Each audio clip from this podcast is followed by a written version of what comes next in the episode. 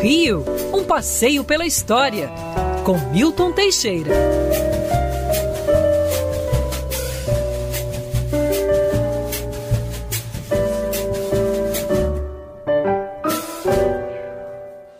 Beleza, professor Milton Teixeira. Só você aqui no programa e a chegada de Felipe Moura Brasil para aliviar a nossa alma. Salve, salve. No meio de tanta coisa. E aí, Felipe, bom dia para você. Bom dia, Rodolfo Schneider, equipe da Band News FM ouvinte. Tamo junto até o meio-dia, vamos com tudo.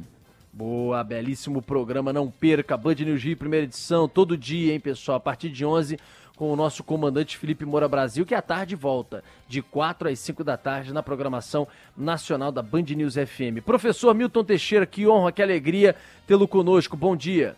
Bom dia, Rodolfo. Bom dia, Felipe. Bom dia, Agatha. Bom dia. E bom, Bom dia. queridos ouvintes. Professor, a gente falou essa semana do arquivo central da Universidade Federal Fluminense, porque um ouvinte mandou fotos, denunciou que estava um mafuá na eletricidade lá, prestes a de novo ter um incêndio como tivemos no Museu Nacional na Quinta da Boa Vista. A UF até respondeu, disse que ia resolver essa semana, trocar transformador e blá blá blá. Enfim, só depois que o ouvinte entrou em contato com a gente, tem uma creche do lado. O que que tem de preciosidade nesse arquivo central da UF, professor? Você já riu? Eu já imagino que deve ser uma risada irônica para dizer o seguinte: que risco que a gente está sofrendo. Bom, é, como toda instituição cultural aqui nesse país, ela segue com o mínimo de recursos possíveis, concebíveis, imagináveis. Ainda mais em época de pandemia, onde as coisas são mais limitadas ainda e tem que se tirar dinheiro de tudo para fazer investimentos na saúde e, claro, quem sofre é a educação.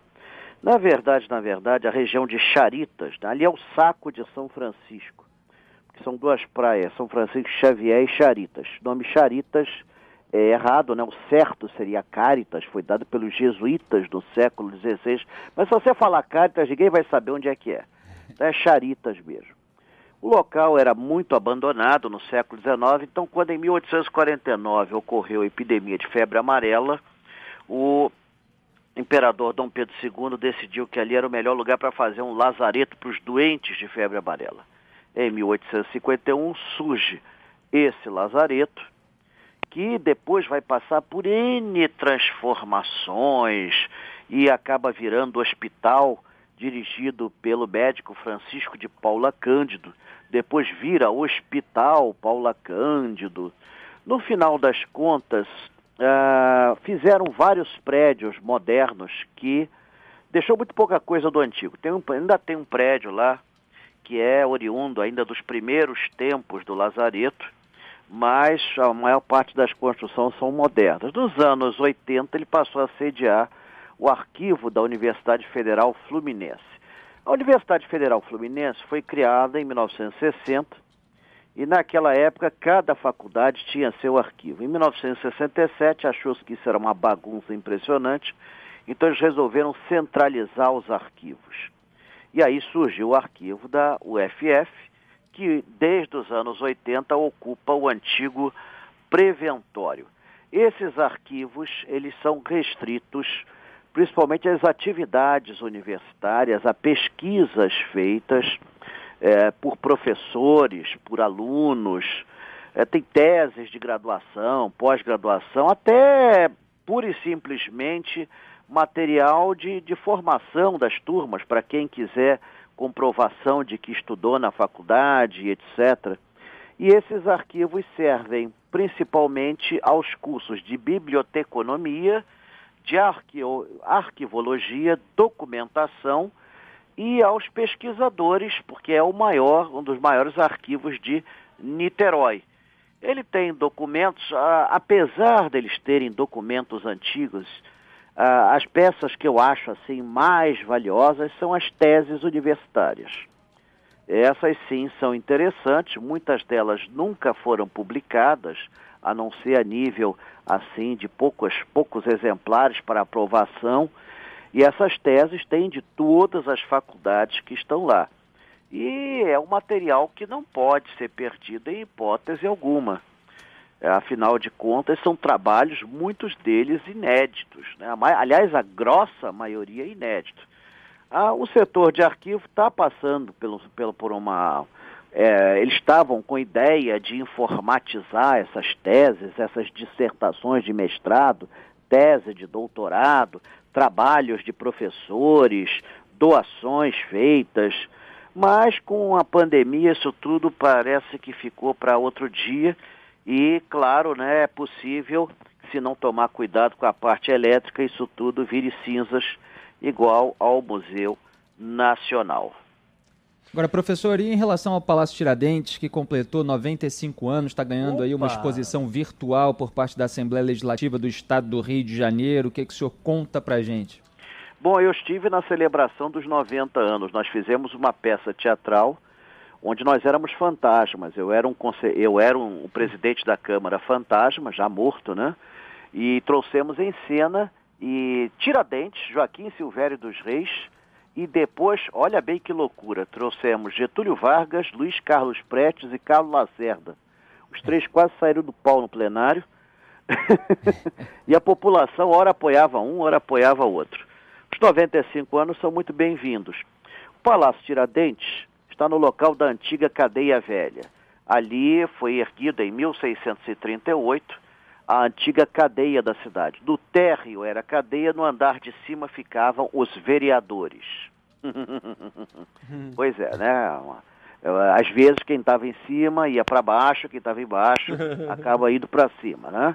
Então era assim que funcionava. Nesta cadeia velha esteve preso ah, os conjurados mineiros estiveram presos nos últimos dez dias uh, antes da promulgação da sentença em 1792, do qual dos 26 implicados, 25 eram muito ricos, só um era remediado, foi para forca o remediado, o nosso querido Joaquim José da Silva Xavier. Depois, com Dom João, aquilo virou a cozinha do passo, e posteriormente com Dom Pedro I, virou a sede da Assembleia Constituinte e depois Câmara dos Deputados Gerais. A data escolhida, 5 de maio, era que se acreditava que o Brasil tivesse sido descoberto. Isso só foi, por incrível que pareça, essa data atual, 20, 20, 22 de abril, só foi definida no século XX. Então, acreditava 5 de maio. Então, era o dia que abriam as sessões. É, nesse prédio foi votada a Lei Áurea, que foi aprovada finalmente dia 13 de maio, e na República continua a ser Câmara dos Deputados Federais, mas o prédio estava podre de velho, e o que é pior, tomado por ratos. E você sabe, rato na Câmara dos Deputados é um perigo. Alguns já estavam até se candidatando. Então, os deputados pediram e foram transferidos em 1914 para o Palácio Monroy, o prédio ficou vazio uns anos e foi demolido em 22. O presidente da, da, da Câmara dos Deputados, Astolfo de Oliveira, ele mandou fazer um projeto, mandou fazer um concurso e vencer os arquitetos Arquimedes Memória e Francisco Couchet, esse segundo era francês, inspirado no Grand Palais de Paris. Olha só, ele exigiu que o prédio fosse construído com os materiais mais baratos possíveis, porque os deputados eram acusados de superfaturar as obras públicas. Imagine como é que se vivia desse país naquela época. Pois é. Tanto que o prédio todo foi feito com concreto, tijolo e massa. Uhum. Tudo ali é concreto, tijolo e massa. O único material nobre são as escadarias, que são de pedra, e os balcões de mármore de Carrara. Até as portas são de ferro e cobre, pintados. É, e realmente conseguiu-se uma economia muito grande, o palácio saiu por 15 mil contos de réis, o mobiliário interno todo, que é lindíssimo, foi todo ele doado pelos principais estados da federação e ainda estão lá esses, esses móveis e obras de arte. Você tem dentro vitrais muito bonitos de Carlos Roosevelt e de Gastão Formente, e ele foi inaugurado a 5 de, de maio de 1900 e 23 e desde então ele 1923 é, e desde então tem sido aí a nossa sede da, da Câmara dos Deputados. Foi a Câmara dos Deputados Federais a partir de 60 do Estado da Guanabara, a partir de 75 da Alerj. Era no Palácio Tiradentes que os presidentes da República tomavam posse. E é no Palácio Tiradentes que é onde os governadores tomam posse. E depois eles vão para Bangu no final do mandato. Mas isso é outra história, é outro tipo de, de construção. E também foi no Palácio Tiradentes quando foi feita a Constituição de 1934, a Constituição de 1946, a Estadual do Estado da Guanabara de 61 uh, e a do, atual do Rio de Janeiro. Tem duas, né? A primeira em 79 e a segunda em 89 por causa da Constituição, nova Constituição Federal. É essa Constituição que nos rege. Ali dentro trabalham os 70 deputados que representam os 92 municípios do nosso estado. É, deve ser um trabalho muito pesado, porque eles só trabalham terça, quarta e quinta no horário da tarde. Ah, é. Difícil, é, muito complicado, terça, coitadinhos. Em tese, nas outras horários, eles estão com suas bases. Não sei, não sei realmente se tem nego ali realmente baseado, mas seja como for, eles trabalham com suas bases. É. E o Palácio Tiradentes era para ter sido transformado em museu. Havia um projeto que já vinha de longo tempo de transferir os deputados para o antigo edifício do Banerje, ali na Nilo Peçanha, que o edifício tem 34 andares, tem um auditório de 500 lugares, porque não cabe mais nada no Tiradentes. Tiradentes está lotado de instituições, então eles queriam ah, eles querem espaço, então o pessoal queria ir para o antigo Banerjão, mas isso nunca se realizou. É uma pena, porque o Palácio é. Tiradentes, ele é de todos nós, ele tem obras de arte lindíssimas, ele merece ser visitado e conhecido. Você tem um sistema de visitação gratuita e até muito bem feito, viu? Você, você solicitava, eles têm até folhetos bilíngues. Que legal, então, E tem obras de arte ali notáveis, tem obras de arte é. com 200 anos ou mais. Então é muito bacana. Professor, eh, o senhor fez uma, uma ironia em relação àquele tempo sobre superfaturamento e me lembrou de uma operação que aconteceu em 14 de novembro de 2017, que foi a Operação Cadeia Velha, que mirou ali o Jorge Pisciani, Edson Albertassi, Paulo Melo, deputados estaduais atuantes nessa mesma alerge que está fazendo a homenagem ao Palácio Tiradentes. E por acaso, o nome dessa operação, Cadeia Velha, fazia referência a um lugar que se situava justamente onde é hoje o Palácio Tiradentes, para onde os criminosos eram levados, né? É, parece, parece uma, uma força do destino, né? As pessoas que saem dali vão voltam para a cadeia, né? Impressionante. o que é o poder da história, né? É. Não sou eu que estou dizendo, é a história que está contando. Mas seja como for, o Palácio Tiradentes é muito bonito. Nada de quebrar o Palácio das manifestações, como tem acontecido. Meu pânico era esse.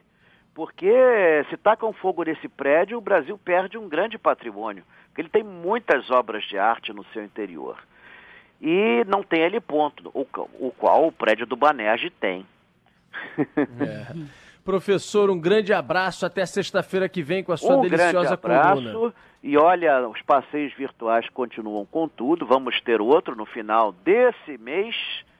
E segunda-feira é o dia do guia de turismo. Vou proferir uma palestra para os guias no Planetário da Gávea. Mas são Opa. poucos guias, porque o espaço, porque não são permitidas multidões. Mas os, isso vai ser gravado no YouTube. Que bom vai ficar disponível lá na, no meio digital, é, vai todo mundo é o consumir. Dia Nacional do Guia de Turismo. Perfeito, e você é um guia de turismo dos melhores. Um abraço, professor, Obrigado. até sexta que vem. Até sexta.